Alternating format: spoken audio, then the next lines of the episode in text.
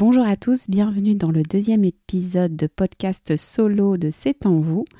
Tout d'abord, pour démarrer, je voudrais vous remercier. Alors, j'ai pas eu euh, des millions d'écoutes, mais j'ai l'impression que tous ceux qui ont écouté mon podcast m'ont fait un super euh, joli retour sur cette euh, écoute et ça m'a vraiment beaucoup touché, ça m'a beaucoup encouragé, donc je vous remercie beaucoup et j'espère que la suite ne vous décevra pas. Alors, euh, durant le premier épisode, je vous ai invité à me poser vos questions. Et euh, tout naturellement, comme j'ai abordé le sujet du perfectionnisme, on m'a posé des questions sur le perfectionnisme. Et notamment la question comment changer quand on est perfectionniste. Alors j'ai réfléchi aux situations où mon perfectionnisme m'a joué des tours et euh, j'essaie de regarder les comportements que j'ai pu adopter. Alors pour commencer, Déjà, il s'agit peut-être d'aller regarder son perfectionnisme avec euh, un peu d'amour, un peu de bienveillance. Parce que derrière le perfectionnisme, il y a euh, des personnes effectivement qui sont exigeantes avec elles-mêmes, qui vont chercher à faire du bon travail, qui vont avoir envie d'apporter euh, quelque chose de qualitatif dans leur travail, qui ont le souci de précision, la rigueur. Et il me semble que ce sont des qualités. alors c'est vrai que euh, souvent, je, donne l'exemple du monde du luxe. Et je pense à une, amie qui est très perfectionniste, qui a un intérieur qui est vraiment euh, juste magnifique. Lorsque je suis invitée chez elle, c'est une vraie expérience euh, parce que tout est pensé. sa maison est vraiment encore une fois très jolie. même aller aux toilettes, c'est une expérience incroyable. Et ça me fait penser à chaque fois aux hôtels de luxe euh, où tout est précis, tout est carré. Et c'est vrai que c'est très agréable de, vivre et d'expérimenter ça. Et donc dans ce milieu-là, le, perfectionnisme, l'exigence est tout à fait adapté.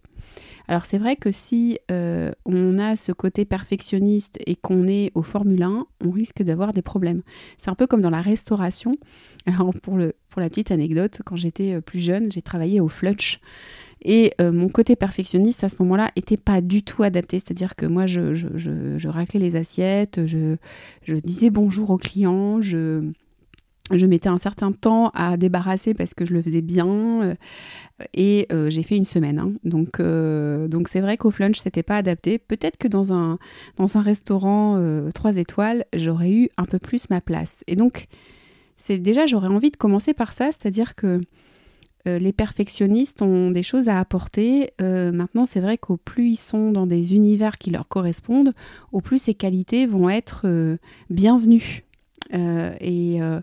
Et, ça, déjà, c'est une première chose à se dire. C'est-à-dire que peut-être qu'aujourd'hui, je suis dans un secteur d'activité ou dans un, dans un environnement qui ne reconnaît pas ou qui n'a pas besoin de cette compétence ou de cette particularité, mais on voit bien que dans certains univers, c'est euh, vivement souhaité. Donc euh, on va réhabiliter un peu le perfectionnisme, en tout cas le côté euh, positif de la rigueur, de l'exigence, du souci du détail, qui sont des qualités qui peuvent être très attendues dans certains domaines d'activité, mais pas dans tous, effectivement. Donc ça c'est pour commencer. Ensuite, parce que le sujet c'est effectivement de traiter de, voir comment agir lorsque c'est un, trait de personnalité qui nous bloque. Alors moi, effectivement, ça m'a à plusieurs reprises bloqué. En tout cas, en fait, j'ai deux exemples qui viennent en tête. Donc le premier exemple, c'était il y a quelques années. Euh, c'était la première fois que, j'avais un, coaching de dirigeant à faire. Euh, c'était une recommandation d'un ami euh, et il m'avait donc euh, demandé de préparer euh, une plaquette, un contrat, enfin vraiment de, présenter bah, ce que j'allais être en mesure de faire. Et donc c'était une première. Donc je m'étais renseignée sur Internet, j'avais essayé de faire la plus belle plaquette qui soit avec, avec les ressources dont je disposais à l'époque, ressources euh, financière, mais euh, surtout euh, ressources intellectuelles. Enfin voilà, je, je, démarrais, je pense que j'avais un an, un an de, de, de, formation, enfin ça faisait un an entre guillemets que je m'étais installée, donc c'était la première fois et en plus c'était pour une grosse entreprise, donc ça m'impressionnait beaucoup. Et je me souviens avoir passé des heures et des heures à euh, penser, réfléchir euh, cette présentation, le mail, les tournures de phrases, etc., dans un sens puis dans l'autre. Et puis, euh, finalement, le temps que je passais, les, heures, ou peut-être les minutes, mais surtout les heures probablement que je passais à améliorer ce document, finalement, la valeur marginale de ce que j'apportais était très faible. En fait, en plus, finalement, quand je changeais des choses, j'étais pas certaine que ça apportait vraiment quelque chose. C'était peut-être même mieux avant, donc voilà. Et en fait, euh, ce que je me suis dit à un moment donné, c'est que j'ai vraiment j'avais tout donné. J'ai eu la sensation d'avoir vraiment euh, tout donné dans ce document. Donc déjà, ça, je me l'accordais. Et euh, je me disais que à ce moment-là, je ne pouvais pas donner plus en fait, que je n'avais pas les compétences ou les talents pour donner plus que ce que j'avais à ce moment-là. Et donc, euh, je me suis lancée et j'ai envoyé le document tel qu'il était à ce moment-là. Et je me suis dit que si ça ne convenait pas, eh bien, c'était que euh, j'étais pas la bonne personne, c'était pas le bon moment, c'était trop tôt, peut-être euh, voilà que c'était pas adapté, c'était plus, c'était pas le bon moment. Et je me suis lancée. Et vraiment, ce qui m'a aidé à me lancer, c'est de me dire que j'avais tout donné. Donc, ça, ça m'a aidé. Mais ce qui m'a surtout aidé, c'est que j'avais une, un délai. C'est-à-dire que j'avais été euh, euh, consultée par quelqu'un et il fallait bien que je lui réponde. Donc j'étais obligée de passer à l'action. C'est-à-dire que si j'avais pas eu cette contrainte de temps et cet engagement, bah peut-être que je, cette plaquette, elle n'aurait jamais vu le jour, entre guillemets. Donc ça, c'est le deuxième point. Et ça va me permettre d'arriver sur le deuxième exemple. Bon, l'exemple, par exemple, du podcast. Ça faisait un moment que j'y pensais, j'en avais parlé à plusieurs personnes. Euh, j'y croyais beaucoup, j'avais envie de le faire et pour autant, je n'agissais pas. Il y avait une problématique de matériel, d'organisation, j'avais l'impression que euh, j'allais pas savoir le faire.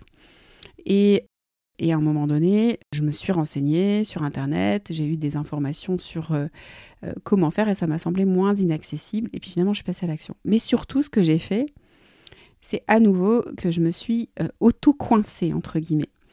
Euh, c'est-à-dire que euh, j'ai envoyé des emails à des clients pour leur proposer de faire ce podcast. Euh, je leur ai proposé une date et me suis contrainte par le délai à devoir le faire. Et une fois que je me suis engagée avec l'extérieur, entre guillemets, j'ai plus le choix, il faut que j'agisse. Donc c'est, j'ai encore un, troisième exemple, et ça c'est, je crois que c'est le plus bel exemple finalement.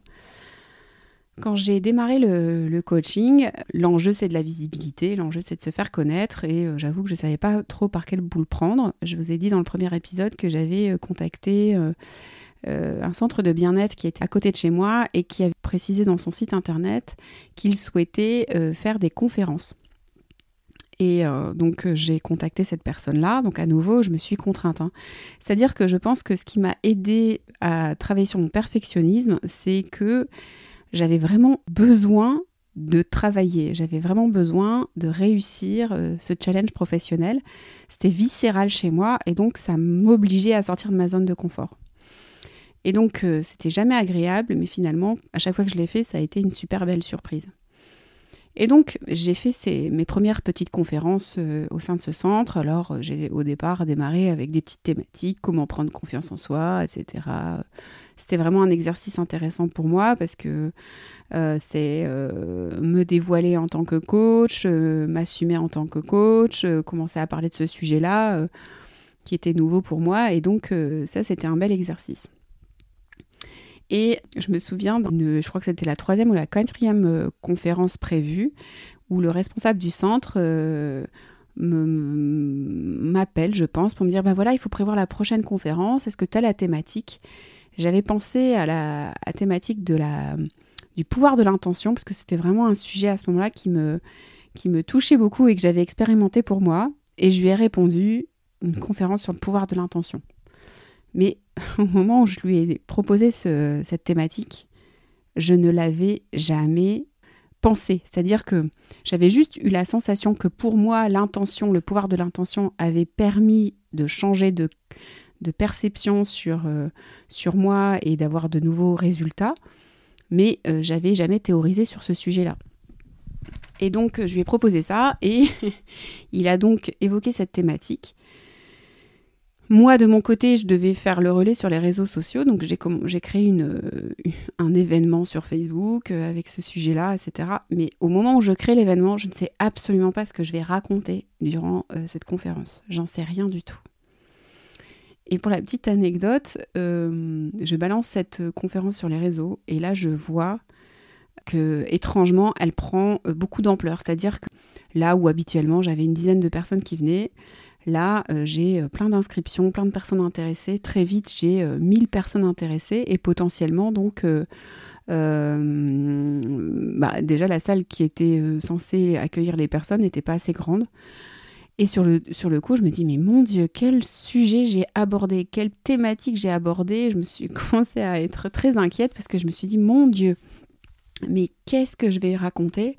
Je ne savais pas du tout. Je me souviens avoir regardé les profils sur Internet des personnes qui s'étaient inscrites en me disant, mon Dieu, mais qu'est-ce qu'ils attendent? Je me demandais bien... Euh, euh, j'avais vraiment euh, très très peur à ce moment-là parce que je, m'étais engagée sur une voie d'un sujet que je j'avais l'impression de ne pas vraiment maîtriser ou de pas connaître vraiment. Et euh, voilà, le grand sentiment, euh, syndrome de l'imposteur qui était euh, extrêmement présent. Et ben là, mon, là, je me suis mise à bosser. Donc, je pense que pour cette conférence, cette première conférence, j'ai vraiment beaucoup, beaucoup travaillé, beaucoup lu. Je me suis beaucoup renseignée, puis je me suis surtout beaucoup imprégnée de mes propres expériences pour donner du sens à cette, à cette conférence que j'ai fini par écrire et par proposer. Et en fait, ça a été vraiment un, superbe cadeau que je me suis fait à ce moment-là, à nouveau de suivre mon intuition puis d'oser. Parce que euh, cette conférence, j'ai pu la proposer beaucoup, beaucoup de fois, plusieurs fois. Ça a même été au début, les conférences, c'était euh, des conférences que je faisais euh, gratuitement. Et en fait, ben, vu l'engouement qu'il y avait pour cette conférence, à un moment donné, j'ai pu les, les, les, vendre, entre guillemets. Et ça m'a permis vraiment de, booster mon activité et ça a été le début de, de l'ascension de C'est en vous. Donc ça a été un, superbe cadeau. Mais donc, euh, tout ça pour vous raconter que finalement, ce qui, a, ce qui pour moi est l'élément euh, qui va permettre de, de passer outre euh, ce perfectionnisme, c'est d'agir et de s'engager avec des personnes à l'extérieur de ne pas avoir le choix finalement, parce que sinon, on peut prendre des heures et des heures à euh, peaufiner, arranger, et finalement, c'est jamais assez bien. Donc, il faut avoir un délai, une contrainte extérieure qui va nous obliger à, délivrer euh, le livrable euh, tel qu'il est. On n'a plus le choix. Et donc, à ce moment-là, on avance. Donc, voilà le conseil que je vous donnerai pour travailler sur votre perfectionnisme, c'est d'agir et puis euh, de, de vous engager auprès de personnes tierces pour ne pas avoir le choix et être obligé d'avancer. Voilà, c'est en tout cas moi comme ça que je m'y suis prise et euh, c'est plutôt efficace. Dans le perfectionnisme, il y a aussi parfois un peu le syndrome de l'imposteur, un manque de confiance en soi parfois, enfin souvent. Et donc vraiment le, conseil que, je donne à chaque fois aux personnes qui m'entourent, c'est de, s'engager, de profiter d'un moment de confiance pour sauter sur son ordinateur, envoyer des mails ou appeler des personnes pour, euh, pour vous engager. Et c'est ce que j'ai fait et ça a plutôt été efficace. Alors voilà pour euh, le sujet du perfectionnisme. J'espère que euh, cette petite anecdote, enfin ces petites anecdotes vous aideront à vous-même traverser votre perfectionnisme, mais je vous engage surtout à regarder ce perfectionnisme avec un, avec beaucoup d'amour parce que parce que c'est aussi euh, à certains égards euh, des, qualités. Et puis pour clôturer, je vous remercie encore euh, pour votre écoute. Je vous invite à m'envoyer vos, vos sujets à nouveau. Je me ferai un plaisir de les traiter dans ce podcast. Et rendez-vous donc dans 15 jours pour le prochain épisode. Avec C'est en vous, révélez-vous.